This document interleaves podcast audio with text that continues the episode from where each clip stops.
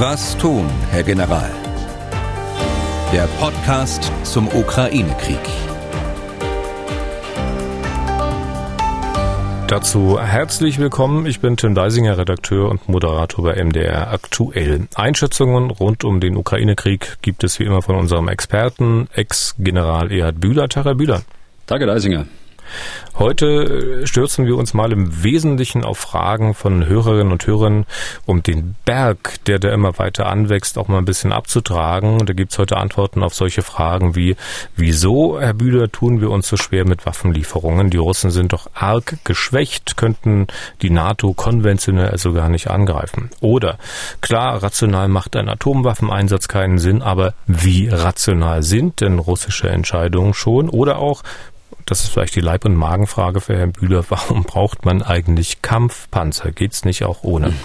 Also diese und andere Fragen werden heute hier im Podcast beantwortet. Beginnen will ich aber mal mit einer Mail eines Herrn, der mit LK unterschrieben hat. Äh, keine Frage, aber eine Sache, die man vielleicht auch ab und zu mal sagen muss. Obgleich ich ahne, dass Herr Bühler Sie nicht gerne hört, schon gar nicht in der Öffentlichkeit, aber da müssen Sie jetzt mal durch. Ich zitiere, Guten Tag, ich bin Ausbilder bei den Streitkräften in Lateinamerika. Ich höre den Podcast immer sehr aufmerksam. Als Auslandsdeutscher macht es mich sehr stolz zu wissen, dass die deutsche Generalität Menschen wie Herrn Bühler in ihren Reihen hat. Es ist eine Ehre, unter Generälen eines solchen Formats dienen zu dürfen. Zitat Ende. Mhm. Ja, muss doch mal gesagt werden. Na, zumal ich solche und ähnliche Zeilen in fast jeder Mail lesen kann. Das Lob ertragen Sie als Soldat mal ganz tapfer, ja? Das äh, ertrage ich tapfer. Vielen Dank. Okay. Die äh, Mail von LK geht doch noch ein klein wenig weiter. Er setzt sich damit Positionen auseinander, die äh, vielleicht auch die Ukrainer eher zu Zurückhaltung mahnen oder die die Unterstützung durch den Westen skeptisch sehen. Ich zitiere jetzt nochmal. Was mich gelegentlich schmerzhaft berührt, sind Zuschriften, welche wohl nie von den Zugeständnissen von Chamberlain an Hitler gehört haben. Chamberlain, also frühere äh, britische Premierminister. Und was der Preis dafür war. Wir müssen aus diesem Fehler lernen. Wir müssen unsere Demokratie Demokratien schützen und keine Zugeständnisse an Diktatoren machen. Und saludo cordial, also mit freundlichen Grüßen, LK. Da hat er einen wichtigen Punkt angesprochen, Lernen aus der Geschichte, Geschichtsbewusstsein haben, aber damit läuft man ja bei Ihnen auch offene Türen ein, nehme ich an. Ja, ja, natürlich. Da haben wir auch schon drüber gesprochen. Äh, wir sollten versuchen, eine wehrhafte Demokratie sein, zu sein. Wir sind uns bewusst geworden, dass Freiheit äh, einfach ein Gut ist, dass man äh, nicht als selbstverständlich voraussetzen kann, wenn es solche Diktatoren gibt. Und wir sollten uns auch Diktatoren nicht, nicht beugen. Das, ja. da hat er vollkommen recht. Und wir müssen mal bei Gelegenheit Ihre Bücherwand, ich weiß, dass Sie eine große haben, ähm, das Bühler Bücherregal, also durchgehen. Da hatten wir auch schon Mails bekommen, Leseempfehlungen zur NATO, Geschichte und so weiter. Machen wir heute aber noch nicht. Wir kommen zur aktuellen Lage. Es geht äh, weiter voran offenbar für die ukrainische Armee in der Region Kharkiv. Äh, da hatten wir beim letzten Mal schon drüber gesprochen. Ja, aktuell ähm, scheinen sie Fortschritte zu machen dort Richtung russischer Grenze. Und die Absicht ist wohl, die ähm, äh, russischen Truppenteile, die in dieser Stadt Isium, die wir mehrfach schon ge genannt haben, stehen und die diesen Zangenangriff äh, durchführen wollen, dass man die von den Versorgungslinien abschneidet, äh, die zu der russischen Stadt Belgorod äh, führen und vor allen Dingen dann auch russische Truppenteile zu binden. Das heißt, dass sie nicht abgezogen werden können und an anderen Schauplätzen zum Einsatz kommen können. Also dieser zweifache Zweck steht dahinter und äh, ein weiterer positiver Aspekt ist natürlich, dass die dass die Großstadt Kharkiv immer weiter äh, entfernt ist und dadurch auch von Artillerie nicht mehr getroffen werden kann, sondern nur noch hm. äh, ganz wenige Außengebiete. Also das äh, scheint voranzugehen. Gibt es denn da auch Fortschritte an den Frontabschnitten, an denen drohte, dass die ukrainische Armee eingekesselt wird? Nein, eben nicht. Das ist äh, diese Front bei Isium, dieser Zangenangriff. Äh, dort äh, ist der Angriff zum Stehen gekommen. Ob das schon Versorgungsschwierigkeiten sind, äh, vermag ich jetzt nicht zu sagen. Aber offensichtlich muss man von, den, von der russischen Seite damit rechnen, dass man abgeschnitten wird und muss dort auch Vorkehrungen treffen, sodass man die eigentlich vorgesehene Offensive nicht weiter fortsetzen kann. Sie war ohnehin sehr schwierig und wir erinnern uns ja, dass der Generalstabschef selbst vor Ort war, der russische dort und äh, auch der Befehlshaber äh, abgelöst worden ist, weil der Angriff einfach nicht vor, vorangeht, weil ganz offensichtlich die ukrainische Armee dort tief gestaffelte Verteidigungslinien aufgebaut hat, um diesem Zangenangriff auszuweichen. Mhm. Dazu passend vielleicht mal eine Frage, die uns aus dem niederländischen Brunsum erreicht hat, also von dort, wo Sie auch mal gedient haben, als Sie Ihr Kommando hatten. Der Fragesteller möchte, dass zumindest sein Nachname anonym bleibt. Für uns heißt er hier mal Willi. Ich zitiere. Geehrter General Bühler, Grüße aus Brunsum in den Niederlanden. Ich verfolge mit viel Interesse Ihren Podcast auf MDR aktuell. Ich habe eine Frage hinsichtlich der Front der Zange im Südosten der Ukraine, wenn die ukrainische Armee imstande wäre, eine Offensive zu realisieren, wie würde dann aus Ihrer Sicht die Militärstrategie aussehen? Am Ende einer der in Anführungszeichen Backen anfangen oder irgendwo in der Mitte, um die Front zu splitten, um Nachschub zu blockieren? Mit freundlichen Grüßen. Also ich glaube, das sehen wir gerade auch, äh, dass es im Norden äh, des Hufeisens beginnt dass die Ukraine versucht, hier den, die Russen von der Versorgung abzuschneiden und im Übrigen auf der gesamten Front eben zu halten. Und äh, das gelingt auch sehr. Also es gibt äh, kaum Geländegewinne dort, äh, allenfalls in der, in der Provinz Luhansk, aber das sind ganz kleine Gewinne, so dass man insgesamt äh, nach wie vor von einem Stellungskrieg ausgehen muss. Okay, und dann will ich mal noch eine Frage aus der Kategorie, was würden Sie tun, wenn Sie könnten, hinterher schieben? Da geht es um Waffenlieferungen. Zitat, nehmen wir mal an, Herr Büder könnte entscheiden, welche Waffensysteme an die Ukraine geliefert werden. Welche Systeme würde er zum heutigen Zeitpunkt liefern? Oder anders gesagt, sind die Waffensysteme, die heute an die Ukraine geliefert werden, für die aktuelle Kriegssituation sinnvoll? Oder gäbe es andere Systeme, die effektiver eingesetzt werden können? Klammern lassen wir mal die Ausbildung der Soldaten dabei außer Acht oder auch die politischen Abwägungen. Mich würde es rein technisch oder taktisch interessieren, wie ein NATO- bzw. Bundeswehrgeneral vorgehen würde. Mir ist auch klar, dass solche Entscheidungen immer in einem gesamtpolitischen Kontext zu sehen sind. Mit freundlichen Grüßen, Christoph Weber. Also ich würde es ähm, genauso machen, eigentlich, wie es bisher gemacht worden ist. Äh, zunächst sehr schnell Panzerfäuste, Fliegerfäuste, Panzerabwehr, Minen, ähm, dann Stinger, Boden-Luftraketen sind geliefert worden. Sehr, sehr viel Munition ist geliefert worden, unterschiedlichen Kalibers. Also es was schnell verfügbar war und was für die für den Kampf in den Städten rund um Kiew äh, genau das Richtige war. Jetzt hat sich aber das Ganze in die Ostukraine verlagert. Dort äh, sieht es ganz anders aus. Äh, das Gelände ist ganz anders und vor allen Dingen muss man der Ukraine eben schwere Waffen jetzt auch liefern. Das haben wir auch schon mehrfach gesagt. Ähm, da würde ich allerdings die Einschränkungen machen, die die Bundesregierung selbst macht. Äh, die Verteidigungsbereitschaft der Bundeswehr darf nicht geschädigt werden. Das heißt, die Waffen äh, dürfen nicht aus aktiven Truppenteilen der Bundeswehr kommen. Dazu äh, stehe ich nach wie vor. Das Ganze muss eingebettet sein in eine gemeinschaftliche ähm, Arbeit, Untersuchung der und Koordinierung der NATO-Staaten. Hier kann nicht einfach jeder liefern das, das was er will, sondern es muss koordiniert werden und es muss vor allen Dingen die, den Ansprüchen auch ähm, der Ukraine dann auch entsprechen. Und der, die dritte, der dritte Punkt ist, äh, wir dürfen keine Kriegspartei werden. Diese Kriterien will ich anlegen. Aber die Ukraine braucht ganz sicher Kampfpanzer, sie braucht äh, Flugabwehr, äh, sie braucht auch Schützenpanzer.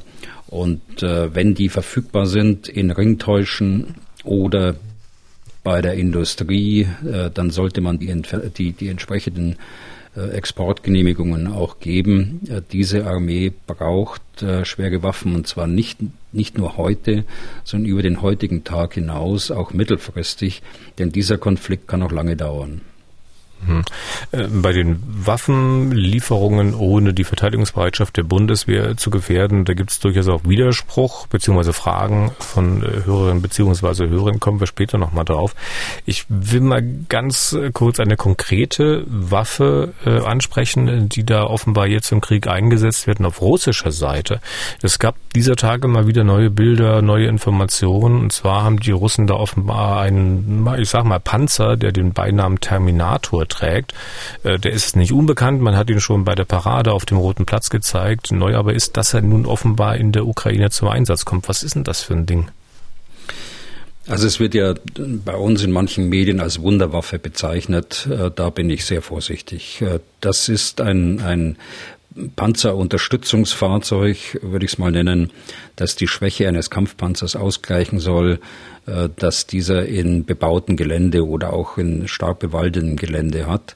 Das heißt, ein Panzer ist dann äh, gefährdet, wenn er auf kurze Distanz bekämpft werden kann, beispielsweise durch, äh, durch Panzerfäuste. Und äh, die Russen haben dort angeblich schon aus Grosny die, die Erfahrung gezogen, wir brauchen ein schwer gepanzertes Fahrzeug und äh, aber mit einer Bewaffnung, die sich eben auch auf kurze Distanz auswirken kann und rundherum äh, wirken kann. Und äh, das hat man mit diesem äh, Panzer äh, Terminator genannt auch gemacht. Er hat äh, nach meiner Kenntnis eine, eine Zwillingskanone äh, vom Kaliber 30 Millimeter, äh, Maschinengewehr, Panzerabwehr, Lenkraketen und äh, ich meine, fünf Mann Besatzung, weil sie diese ganzen Waffen ja auch, wenn sie gleichzeitig zur Wirkung gebracht werden müssen, bedient werden können. Die äh, schwere Panzerung ergibt sich aus dem Fahrgestell in erster Linie. Das ist das Fahrgestell eines, eines Kampfpanzers, das man da genommen hat, hat einfach einen Turm darauf gesetzt äh, mit der Bewaffnung. Und das ist eben auch das, was, ähm, was mich nachdenklich macht. Der Turm scheint nicht so schwer gepanzert zu sein äh, wie, das, wie das Fahrgestell.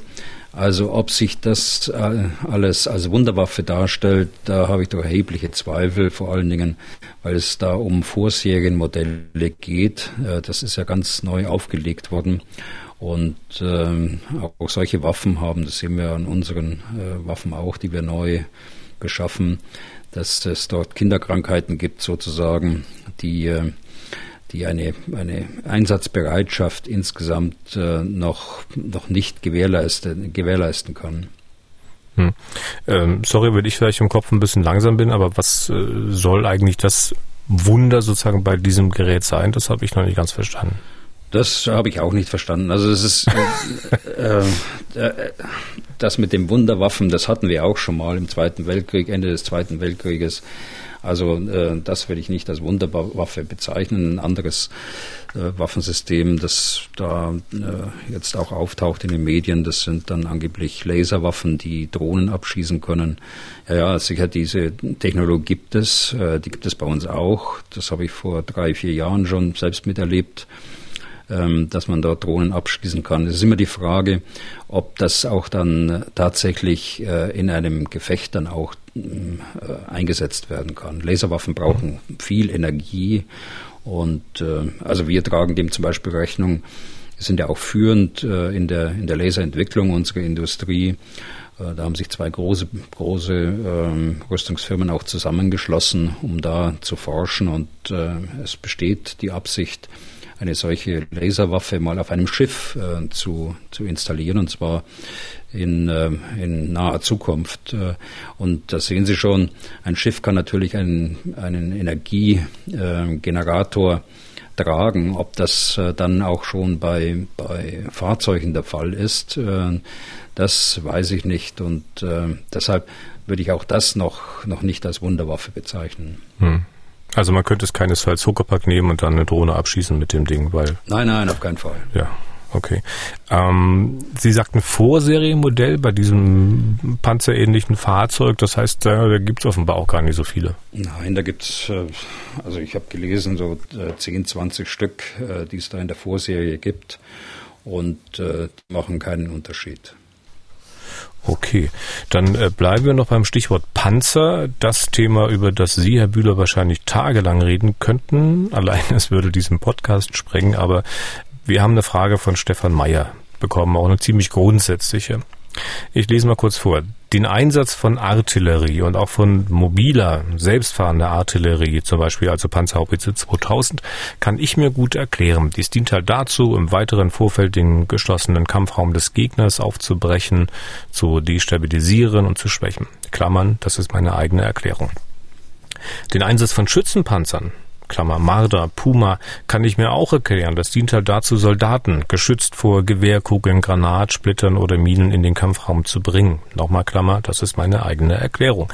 Der Einsatz von Kampfpanzern bleibt mir ein Rätsel. Will man feindliches, dichtes, bebautes Gebiet einnehmen, so wie derzeit die Russen das Azov-Stahlwerk in Mariupol, so sollte doch meines Erachtens die Unterstützung mittels gezogener, also nicht selbstfahrender Haubitzen, Mörsern und gegebenenfalls von Raketen hinreichend sein. Das müsste wesentlich preiswerter und genauso effizient sein, als sich teure Kampfpanzer zu leisten. Wie lautet Ihre Expertise dazu? Mit freundlichen Grüßen. Ja, ich hatte es ja gerade schon mal gesagt, äh, jedes Waffensystem hat, hat seine Schwächen und seine Stärken und da ist es natürlich genauso beim Kampfpanzer, im Kampfpanzer im bebauten Gelände einzusetzen, wo er nicht auf weite Entfernung wirken kann, nur auf kurze Distanzen.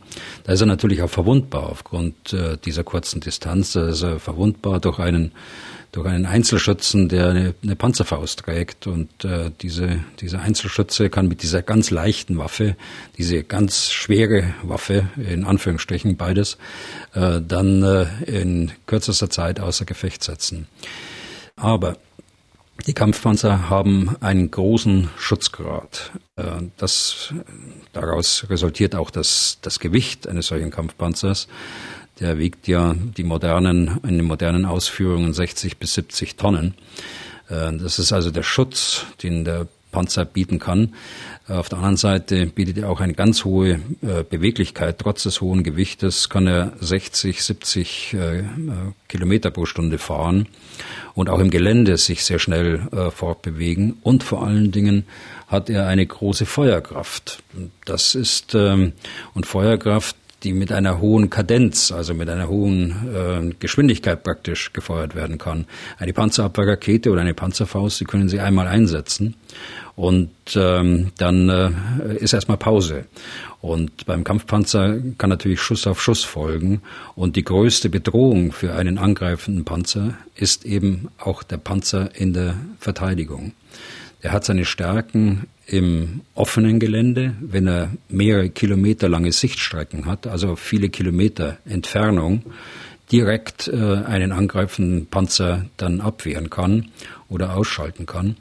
Auf der anderen Seite ist seit einigen Jahren die, die Drohnenentwicklung so weit, dass Drohnen, und das haben wir auch gesehen in diesem Krieg, durchaus auch von oben, dort wo der Panzer nicht so stark gepanzert ist, äh, den Panzer angreifen können und außer Gefecht setzen können. Das zeigt die große Bedeutung von bewaffneten Dro Drohnen. Ähm, da muss man sich natürlich fragen, warum haben wir über, über Jahre diskutiert über bewaffnete Drohnen und konnten uns nicht durchsetzen. Ob das an uns lag oder an anderen, will ich jetzt dahingestellt lassen. Aber die, die grundsätzliche Entscheidung ist ja jetzt gefallen, auch in Deutschland äh, bewaffnete Drohnen einzusetzen, um den Schutz unserer Leute auf dem Boden auch sicherstellen zu können. Aber Drohnen ist nicht alles. Also äh, Drohnen bei schlechtem Wetter beispielsweise, äh, da wird die Wirkung schon äh, weniger äh, stark sein. Äh, Drohnen äh, können auch außer Kraft gesetzt werden durch eine vernünftige Luftabwehr sowie auch über aktive oder passive Schutzsysteme, die moderne Panzer heute auch haben. Also sie können die Schwächen die so ein Panzer hat, äh, auch durch äh, andere Maßnahmen wieder, durch den Waffenmix, in dem sie ihn einsetzen, die Umgebung, in dem sie einsetzen, dann in, in äh, gewisser Weise auch äh, abschwächen und äh, seine Stärken zum Tragen bringen. So ein hm. Gegenangriff, vielleicht nur ein Satz dazu, äh, so ein Gegenangriff über den gerade das Sehen, da nördlich von Kharkiv und, und äh, östlich schon von Kharkiv, wäre ohne Kampfpanzer und äh, schwere Waffensysteme wie Artillerie und Schützenpanzer gar nicht denkbar. Hm. Ich wollte fragen, ob das einhellige Meinung ist unter der Generalität in den NATO-Staaten oder ob da auch ab und zu mal diskutiert wird nach dem Motto, also brauchen wir das wirklich und sollten wir uns nicht eher darauf konzentrieren. Aber es klingt so, als ob das äh, einhellig ist, als ob sie alle eine Meinung sind, Panzer brauchen wir unbedingt. Naja, also da äh, muss ich schon sagen, da gibt es schon Diskuti äh, äh, Diskussion und auch Diskussionsbedarf. Und wir haben die äh, Bedeutung des Kampfpanzers ja auch äh, an den Zahlen ablesbar ähm, reduziert äh, in, der, in, in, unserer Armee. Zumindest wir hatten über 2000 Kampfpanzer noch in den 90er Jahren. Und äh, in der letzten Neujahrsrichtung vor zehn Jahren wären uns noch 225 äh, oder so äh, in dieser Größenordnung lag, das noch zugebilligt worden. Gut, dass wir noch Panzer zurückgekauft haben, so dass wir jetzt so um die 320 Panzer liegen. Also da sehen Sie schon, dass die Bedeutung insgesamt abgenommen wird, hat, weil auch die Armeen kleiner geworden sind. Aber jetzt Na, ist das eine Entscheidung der Politik, also dass Sie da weniger Panzer kriegen, oder ist das sozusagen kommt das auch aus dem Militär? Das kommt äh, von beiden Seiten. Das war eine, eine äh, Entscheidung vor zehn Jahren äh, oder die vor zehn Jahren geendet ist, dann mit dieser Obergrenze 225. Das war eine politische Entscheidung, das war eine Obergrenzenentscheidung, darüber dürfen wir nicht gehen. Aber natürlich gab es auch äh, auf militärischer Seite ähm, Unterstützer, die ihm gesagt hat, äh, wir brauchen das sowas nicht in Afghanistan. Und äh, weil damals die Landes- und Bündnisverteidigung nicht die Rolle gespielt hat, die es eigentlich immer spielen muss als Kernaufgabe, äh, jedenfalls meiner Meinung nach. Also es gab schon äh, entgegengesetzte Stimmen und es gibt auch heute ähm, Stimmen, die sehr auf neue Technologien setzen, eben Drohnen und ähm, abgesetzte Werkmittel auch, die die werden sicher das, das Spektrum irgendwann ergänzen, äh, aber was mal im, im Raum steht, äh, und äh, Sie sehen ja, wie viele Kampfpanzer dort eingesetzt werden von beiden Seiten in der Ukraine, das wird man so schnell auch nicht loswerden. Es kommt auf den, auf den Waffenmix an und das Ausgleichen von äh, Stärken und von Schwächen. Okay. In dieser Frage eben von Herrn Mayer klang das Azov-Stahlwerk in Mariupol an. Da haben sich ja nun hunderte ukrainische Soldaten ergeben, vielleicht möglicherweise auch schon alle. Äh, wie sehen Sie das? Ist das eine vernünftige Entscheidung, das zu tun oder getan zu haben? Also da gibt es äh, Meldungen, nachdem die ukrainische Führung das angeordnet hat. Das weiß ich nicht, ob das, ob das stimmt. Äh, die zweite äh, die zweite Sache ist die, dass es einfach untragbar geworden ist, offensichtlich äh, für die Leute dort, die dort eingeschlossen waren, was die Vorräte angeht, was Essen angeht, äh, was die sanitätsdienstliche Versorgung angeht. Es gab ja äh, bis zu knapp 100 Schwerstverletzte dort und unter diesen Bedingungen war es sicher sinnvoll, dass man versucht hat, äh, einen, ein Abkommen mit den, mit den Russen äh, äh, zu schließen, das dann so aussah, dass die rausgelassen worden sind und die praktisch in Gefangenschaft genommen worden sind. Und es war wohl auch und ist immer noch im Raum, dass es irgendwann einen Gefangenenaustausch geben soll. Es gibt allerdings, mhm. das werden Sie auch gehört haben, es gibt allerdings aus Russland, aus der Duma, aus dem Parlament schon Stimmen, äh, dass auf keinen Fall äh, die ausgetauscht werden sollen und ganz im Gegenteil, dass man ihnen den Prozess als Kriegsverbrecher machen sollte, was natürlich absurd ist, äh, denn diese Leute haben lange Zeit äh, viele Zivilisten dort auch mit beherbergt in diesem, äh, in diesem Stahlwerk oder in den unterirdischen Gängen und haben insgesamt über Wochen und Monate tapfer da ausgehalten in Maripol, haben starke Kräfte der, der Russen gebunden, die an anderer Stelle da, äh, dann nicht zur Verfügung standen. Hm. Man hat bei solchen Forderungen offenbar auch ein bisschen vergessen, wer denn hier eigentlich wen überfallen hat. Ja. Das klingt alles ein bisschen seltsam. Ähm, bevor die Soldaten sich dort ergeben haben, hat uns Oliver aus Stuttgart eine Mail geschrieben. Ähm, das ist zwar ein bisschen überholt, aber des Interesses wegen äh, will ich es trotzdem mal fragen. Er schreibt, hallo, ihr beiden, ich äh, stelle mir schon lange folgende Frage, die sich mir taktisch nicht erschließt. Warum bombardiert Russland derartig vehement das Stahlwerk in Mariupol? Offensichtlich sind die Soldaten im Bunker sicher und das russische Militär verschwendet nur Munition. Putin hat doch schon verkündet, dass man das Stahlwerk aushungern möchte. Das wäre zwar eine widerliche Taktik, aber materialschonend. MFG und danke. Wie gesagt, natürlich ist die Frage überholt, aber vielleicht können Sie es trotzdem erklären, warum das so war.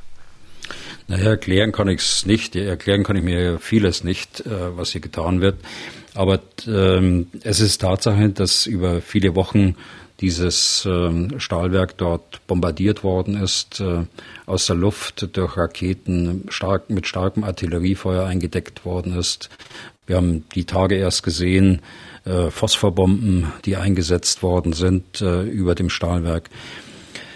Es, es hat mehrere Gründe, denke ich. Auf der einen Seite äh, braucht äh, Putin die Truppenteile, die in Mariupol gebunden sind, an anderer Stelle. Das heißt, ihm war es um einen schnellen Erfolg äh, dort äh, gelegen. Und das sollte ja schon ganz offensichtlich zum 9. Mai, zu dem Feiertag, äh, der Fall sein, äh, ist aber nicht passiert. Zweitens ist Mariupol eben eine, eine wichtige äh, strategisch wichtige auch äh, Stadt auf der Landbrücke zwischen dem Donbass und äh, der, der Krim. Und äh, drittens, auch da haben wir schon drüber gesprochen, hat Mariupol auch darüber hinaus eine, einen Symbolwert. Und gerade auch der Truppenteil, der dort eingesetzt wird oder unter anderem eingesetzt äh, war, muss ich sagen, äh, nämlich das Azov-Regiment, das ja für Russland eben der Inbegriff äh, der, der Nazis und äh, so weiter sind. Äh, das geht zurück auf die Geschichte dieses Regiments vor 2000, äh, das war 2014. Dort haben sich in der Tat einige aus dem rechten Spektrum in dieses Regiment eingemeldet. Und äh, aber alle alle Analysten jetzt äh, gehen davon aus, dass die Ukraine äh, das auch überwunden hat. Die haben sich dann auch zurückgezogen. Von daher glaube ich, dass man heute nicht mehr äh, von einem ultranationalen, äh, wie es auch häufig heute noch zu lesen ist, von einem ultranationalen äh, Verband äh, reden kann. Und äh, von Kriegsverbrechen weiß ich auch nichts. Also hm. wir dürfen da, glaube ich, nicht dieser Propaganda auf den Leim gehen, die da aus äh, aus Moskau kommt, aber äh, man sieht daran an diesen an dieser Propaganda, wie stark der Symbolwert auch war und ist äh, in Mariupol. Und offensichtlich sind ja noch äh, einzelne Kämpfer eingeschlossen. Äh, die Russen haben gesagt, 1700 äh, war, meine letzte, war mein letzter Stand, dass 1700 bereits das Stahlberg verlassen haben, aber dass nach wie vor äh, Führungskräfte eben noch nicht rausgekommen sind, sondern sich immer noch dort verstecken. Hm. Sie hatten angedeutet, was nun mit den ukrainischen Soldaten passiert, die in diesem Stahlwerk waren, ist nicht so ganz klar, ob die nun ausgetauscht werden gegen gefangene russische Soldaten. Es gibt da widersprüchliche Meldungen. Wenn sie aber ausgetauscht würden, was wäre dann mit ihnen? In diese Richtung geht eine Frage von Ludwig Ullmann. Folgendes. Sehr geehrter Herr Bühler, im Zuge der letzten Ereignisse in der Ukraine war des häufigeren von einem Gefangenenaustausch die Rede und da kam mir meine alte Staatsexamensarbeit zum amerikanischen Bürgerkrieg wieder in den Sinn. Während dieses Krieges gab es des häufigeren Gefangenenaustausche. Die dort ausgetauschten Soldaten wurden entlassen und durften nicht zu den kämpfenden Einheiten zurückkehren was allerdings nicht immer von beiden Seiten eingehalten wurde.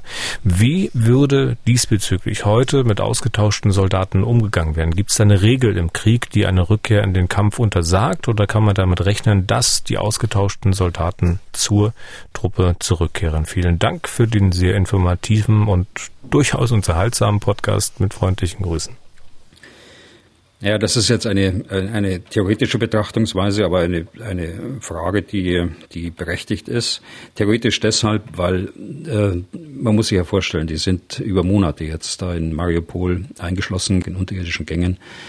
Die Menschen ähm, haben sicher, wenn sie nicht äh, körperliche Verletzungen haben, äh, seelische Verletzungen und Verwundungen. Sie haben Traumata und werden so schnell nicht wieder irgendwo eingegliedert werden können. Das ist die eine Geschichte. Und die andere äh, ist jetzt mehr die, die äh, äh völkerrechtliche äh, Seite. Es mag im Bürgerkrieg, und ich meine mich erinnern zu können, im amerikanischen Bürgerkrieg Abkommen ge gegeben haben, wo man dann gesagt hat, Gefangenenaustausch ja, aber die Parteien haben sich verpflichtet, dann diese äh, Menschen, die dann ausgetauscht worden sind, nicht wieder einzusetzen.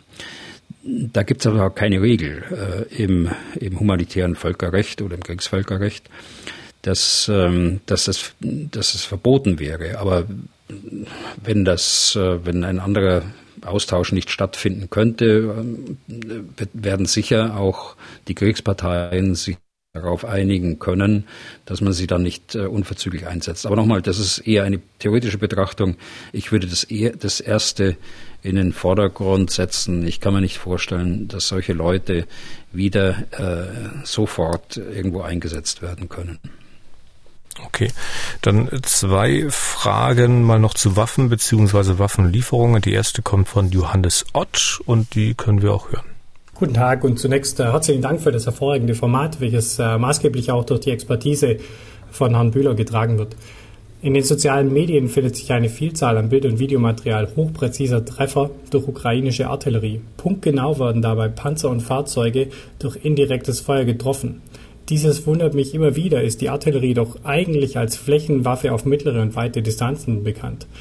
Ein besonders interessantes Beispiel ist die Vernichtung des ganzen russischen Bataillons inklusive zahlreicher Schützen und Kampfpanzer bei der gescheiterten Überquerung des Flusses Siversky Donetsk. Hier wurden offenbar die einzelnen Panzer punktgenau durch ukrainische Artillerie getroffen. Wie kommt es, dass eine solch exakte Treffergenauigkeit erreicht werden kann und welche Voraussetzungen bei der Kommunikation zwischen Aufklärungsmittel und Haubitze sind dafür nötig? Ja, das, ähm, da gibt's mehrere, mehrere Erklärungen dazu, denke ich. Auf der einen Seite kommt es darauf an, dass die Kampftruppe das äh, Artilleriefeuer äh, ins Ziel lenkt, dass die Zielansprache so genau ist, dass dann auch tatsächlich ähm, in der Umgebung der, der Kampfpanzer das Artilleriefeuer zur Wirkung kommen kann. Ich sage jetzt bewusst äh, in der Umgebung, denn in der Tat ist es so, dass es äh, wenig ähm, ähm, so punktgenaue Artillerie gibt, äh, die dann tatsächlich auch äh, gewollt einen bestimmten Panzer ausschalten können. Äh, wenn ich mir diese Trefferbilder anschaue aus dem, aus diesem Brückenübergang oder diesem gescheiterten Gewässerübergang, äh, wenn ich mir das ansehe, da meine ich, dass dort auch Drohnen äh, im Spiel sozusagen äh, gewesen sind äh, mit Panzerabwehrlenkraketen, die natürlich dann äh, ganz gezielt und mit hoher Präzision die, die Kampfpanzer angreifen konnten. Und äh, drittens, äh, dass es eben Artilleriemunition gibt äh, und äh, die möglicherweise äh, schon von den Amerikanern geliefert worden ist, die dann auch sehr genau äh, ins Ziel trifft, wenn sie denn äh, durch einen Beobachter vor Ort äh, auch so genau gelenkt wird. Denn die Haubitze steht ja so weit hinten, das, das sage ich jetzt unserem Hörer wahrscheinlich nichts Neues, wenn er so eine Frage stellt. Ähm, die Haubitze sieht das Ziel ja nicht, sondern das Feuer geht ja indirekt so im Halbbogen auf die auf das äh, Ziel durch. Also die drei Faktoren zusammen, äh, so erkläre ich mir das äh, das Trefferbild. Einmal die Zielansprache durch die Kampftruppe, zum zweiten äh, die Beteiligung von Drohnen und zum dritten äh, hochpräzise Artilleriemunition, die ganz offensichtlich dort auch zum Einsatz gekommen ist. Hm. Äh, wie genau kann so eine Artillerie sein? Sie sagten, es gibt wenig Artillerie, die ganz genau sein kann. Also auf wie viel Meter genau kann man dann letztlich mit so einem Ding schießen? Naja, früher war die Artillerie immer eine Flächenwaffe, ähm, wie schon gesagt worden ist. Ähm, heute gibt es Artilleriemunition, die äh, auf wenige Meter genau äh, treffen kann und äh, sowas ist dort wohl zum Einsatz gekommen, unter anderem. Okay. Ähm, dann hatte ich gesagt, zwei Fragen zu Waffen bzw. Waffenlieferungen. Die zweite kommt jetzt von Werner Willmann. Auch da können wir mal reinhören. Sehr geehrter Herr Bühler, ich höre Ihre Interviews immer mit großem Interesse und Freude. Dabei ist mir auch bei Ihnen die Ablehnung der Lieferung von Waffen aus Bundeswehrbeständen mit der Begründung aufgefallen, das ginge nicht, weil unsere Verteidigungsfähigkeit erhalten werden müsse. Ich denke, man muss kein genialer Stratege sein, um zu erkennen, dass die russische Armee zurzeit gebunden und erheblich geschwächt ist und es an Wahnsinn grenzen würde, wenn Russland aus dieser Situation heraus einen Mehrfrontenkrieg gegen einen mehrfach überlegenen Gegner beginnen würde. Da scheint es mir offensichtlich, dass ein substanzieller konventioneller Angriff während des Ukraine-Krieges auf die NATO vielleicht wahrscheinlicher ist als ein Angriff der Zylonen, aber nicht viel.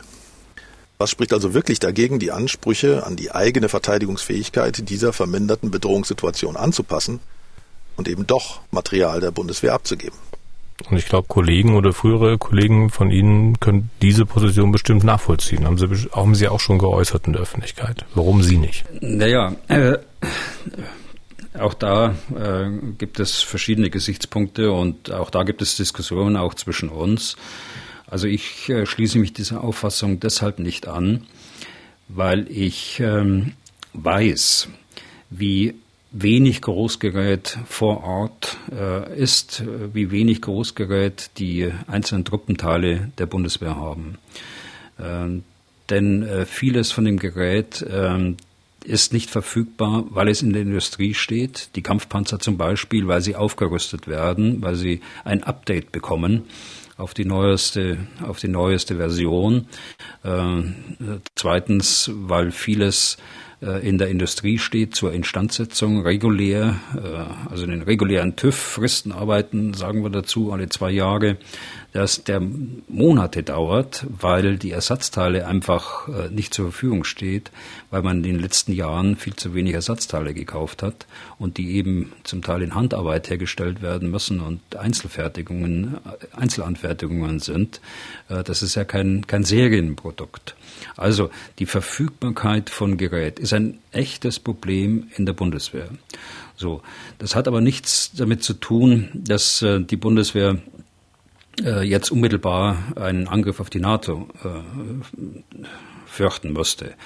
Äh, da hat äh, unser Hörer schon recht. Also das würde Putin nicht machen, dass er einen Bündnispartner von uns in dieser jetzigen Situation angreifen wird. Wir müssen aber daran denken, dass wir die Einsatzbereitschaft der Bundeswehr auch über längeren Zeitraum äh, halten müssen und der nicht einfach eine Pause haben kann. Also Sie können nicht ein paar Monate lang äh, pausieren in der, in der Ausbildung, sondern die Ausbildung muss immer weitergehen. Denken Sie daran, dass wir, dass wir ja ständig Personalaustausch haben in erheblichem Umfang in der Bundeswehr, so dass ständig immer wieder neu angefangen werden muss mit der Ausbildung. Und äh, dieses äh, in Zusammenwirken mit der Abschreckung, die wir nach wie vor leisten müssen, äh, bringt mich dazu zu sagen, nicht aus aktiven Beständen der Bundeswehr. Und es kommt ein anderer Gesichtspunkt äh, äh, dazu, äh, dass man, wenn man eine Fähigkeit aus dem aktiven Bestand der Bundeswehr nimmt und wenn es nur Material ist, dann ist die Bundeswehr mit einer Teilfähigkeit äh, ohne Personal auch dort mit drin. Und dann gibt man, dann kann man einen Vorwand leisten für die Auffassung, dass die Bundeswehr äh, zur Kriegspartei werden kann. Und äh, das nehme ich durchaus ernst. Und äh, deshalb sage ich äh, vorsichtig da damit. Und ich bin froh, dass es in der Bundesregierung dort offensichtlich ähm, eine klare Auffassung dazu gibt. Und äh, das Ministerium hat dazu eine klare Auffassung. Auch wenn das mit, dem Pan mit der Panzerhaubitze jetzt ähm, so aussieht, als ob die zwar aus der Instandsetzung kommt, aber doch aus aktiven Beständen kommt. Also äh, da musste man wohl einen Kompromiss eingehen. Ähm, aber insgesamt würde ich an diesem Prinzip festhalten wollen, nichts aus aktiven Beständen. So, jetzt gehen wir mal in die Ecke NATO, Politik, auch Türkei, die sperrt sich ja dagegen, Schweden und Finnland in die NATO aufzunehmen. Äh, Thomas Carpenter hat uns Folgendes geschrieben. Hallo Herr Deisinger, hallo Herr Bühler. Danke für die ausführlichen Analysen jede Woche. Meine Frage bezieht sich auf die Türkei. Als US-Amerikaner dachte ich sofort, dass die Verweigerungshaltung der Türkei zum Beitritt von Schweden und Finnland ein Pokermanöver ist, um in Wirklichkeit doch die F-35 äh, oder andere Zugeständnisse zu bekommen. Sehen Sie das auch so? Wie kommt so eine Erpressung bei den anderen Verbündeten an und gibt es die Möglichkeit, Druck auszuüben auf die Türkei oder kann man sie sogar aus der NATO werfen, falls sie nicht einlenkt. Viele Grüße. Kleine Ergänzung noch von mir. Sie hatten ja beim letzten Mal erklärt, dass die USA einen wohl schon unterschriebenen Vertrag über F-35-Lieferungen wieder einkassiert haben, weil die Türkei sich ein russisches Luftabwehrsystem gekauft hat. Also mhm. das nur kurz zum Hintergrund der Frage von Herrn Carpenter. Mhm. Also äh, bei 30 äh, Bündnispartnern kann man nie ausschließen, dass der eine oder andere Bündnispartner auch für, für sich selbst Vorteile aus einer bestimmten Situation äh, ziehen kann. Nun äh, ist äh, gerade die Regierung Erdogan eine, ein nicht immer einfacher Bündnispartner gewesen. Ich hatte es beim letzten Mal berichtet, dass man äh, die Verteidigungsplanungen für Nordeuropa vor drei Jahren mittlerweile, 2019 in London, zeitweise blockiert hat, um, äh, um Dinge zu regeln, die mehr im Süden lagen, also im Mittelmeerraum lagen. Das waren eigene Interessen, die auch die Türkei da verfolgt hat. Aber und auch hier wird, ist es natürlich so, es, es gibt äh, zwei Bereiche und das sind die, die Rüstungslieferungen, gerade aus den USA in die Türkei, die äh, eingefroren sind und mit der F-35 eben die, die Spitze erreicht hat. Und es, es ist die, äh, die Terrorwahrnehmung der Türkei, äh, was die äh, PKK angeht, also die Kurdenpartei, die Europäische Union äh, sagt ganz klar, die PKK ist eine Terrororganisation, wie wir in Deutschland auch, wie in Schweden auch, wie in Finnland auch. Aber Erdogan meint eben, dass äh, gerade Schweden ein Gästehaus für ausländische Terrororganisationen, Zitat, äh, ist. Äh, was ich persönlich nicht nachvollziehen kann. Äh, es soll 33 hm, Auslieferungsanträge gegeben haben äh, an Schweden. Aber äh, nochmal, was ich beim letzten Mal gesagt habe, Schweden ist ein Rechtsstaat und es kommt immer darauf an, wie beweiskräftig ein solches Auslieferungsverfahren ist.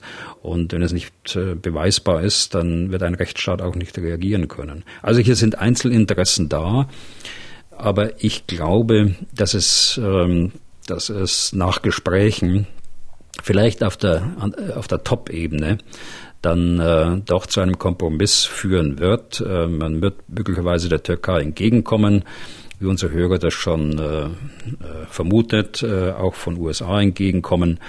Aber ich glaube, dass die, dass die NATO in dieser Lage äh, zusammenstehen wird. Und dann damit äh, beantworte ich auch gleich den, glaube ich, den letzten Satz, äh, den er gesagt hat, äh, aus der NATO werfen. Äh, ganz sicher nicht, äh, denn die Türkei ist ein wichtiger NATO-Partner, äh, schon geografisch, aber auch in jeder anderen Hinsicht. Also so leicht wird man sich in der NATO nicht machen können. Wir brauchen die Türkei. Sie sagten Zugeständnisse auch der USA. Heißt das, dass Sie es durchaus für möglich halten, dass die Türken dann doch diese F-35 bekommen? Also das, da will ich ähm, jetzt, da will ich nicht, nicht spekulieren. spekulieren ich weiß. Da will ich nicht spekulieren. es gibt ja auch andere Flugzeuge als die F-35. Es gibt die F-16 beispielsweise. Da haben die Türken ja auch Interesse geäußert daran. Also irgendwie wird man dort einen Kompromiss schließen und äh, das wird, denke ich, äh, von den Amerikanern dann auch eingeleitet werden mit solchen Zugeständnissen. Wir brauchen äh, die, die Türkei auf der einen Seite. Auf der anderen Seite müssen wir den, den Finnen und den Schweden beistehen. Und äh, drittens, äh, so wie wir äh, ihnen beistehen, äh, brauchen wir auch die, die äh, Finnen und die Schweden, um die NATO weiter zu stärken. Dann nochmal Türkei, die macht ja auch so einiges. Äh, sie hat wohl den Bosporus zumindest zeitweise mal gesperrt. Äh, sie liefert Kampfdrohnen an die Ukraine. Und Dirk Oehme fragt sich, welche Interessen hat denn die Türkei der Ukraine zu helfen? Kleiner Satz von ihm noch hinterher, den ich mal wörtlich zitiere. Die Befreiung eines demokratischen Landes drängt sich im Zusammenhang mit der Türkei nicht direkt auf. Also, was sind die Interessen der Türken?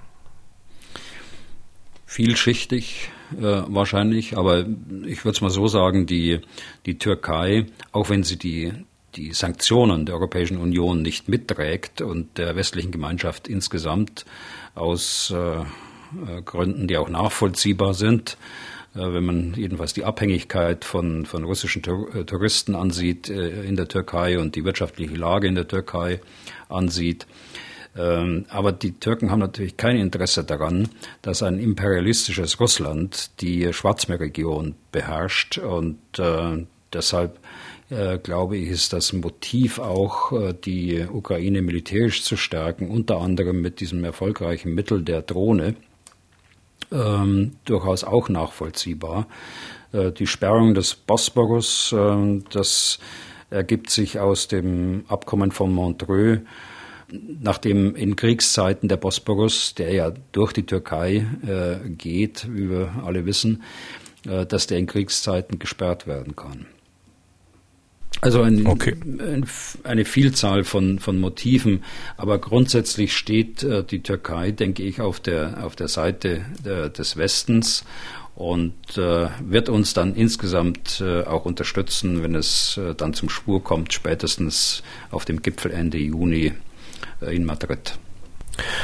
Dann eine Mail von Dirk Niestreu. Hallo zusammen, erstmal vielen Dank für den wirklich guten Podcast. Der könnte auch gerne dreimal in der Woche stattfinden. Also ui, dreimal die Woche, ich glaube, das schaffen wir nicht. Äh, wenn der Pensionär Bühler sich wirklich zur Ruhe gesetzt hätte, vielleicht. Aber Herr Bühler, Sie sind ja rastlos und hetzen immer mehr oder weniger von NATO-Land zu NATO-Land. Heute wieder Warschau, aber dann auch schon wieder auf dem Sprung. Aber Herr Niestreu, Ihr Wunsch ehrt uns. Dankeschön. Äh, jetzt die Frage von ihm. Äh, NATO-Manöver in der Ostsee in diesen Zeiten. Dazu haben die USA auch einige erhebliche Kriegsschiffe, unter anderem eines der Wesp-Klasse bereitgestellt. Warum dieses Manöver derzeit und ist dies eventuell eine hm, Eskalation an Russland? Fragezeichen. Nein, es ist äh, ganz sicher keine Eskalation. Das ist ein ganz äh, normales, routinemäßiges Manöver, wie es jedes Jahr stattfindet in der, in der Ostsee.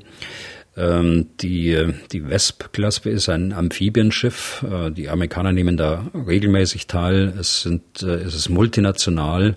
Äh, die ganzen Ost, äh, Ostsee-Anrainer nehmen teil, auch die Schweden und Finnen im Übrigen.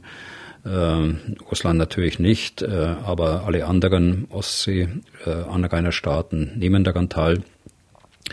Das ist ähm, äh, keine Eskalation, auch keine Provokation. Die Russen wissen das. Das ist ein ganz normales äh, Übungs- und Ausbildungsvorhaben, das jedes Jahr stattfindet. Allerdings äh, trägt man dem dem äh, Gefühl, das dabei existiert, äh, auch dadurch Rechnung, dass man diese Manöver anzeigt, sonst wüssten es wir jetzt ja noch nicht. Man zeigt diese Übungen an. Äh, zum Teil lädt man auch ein, äh, Manöverbeobachter, äh, auch von den Russen äh, ab einer bestimmten Größenordnung.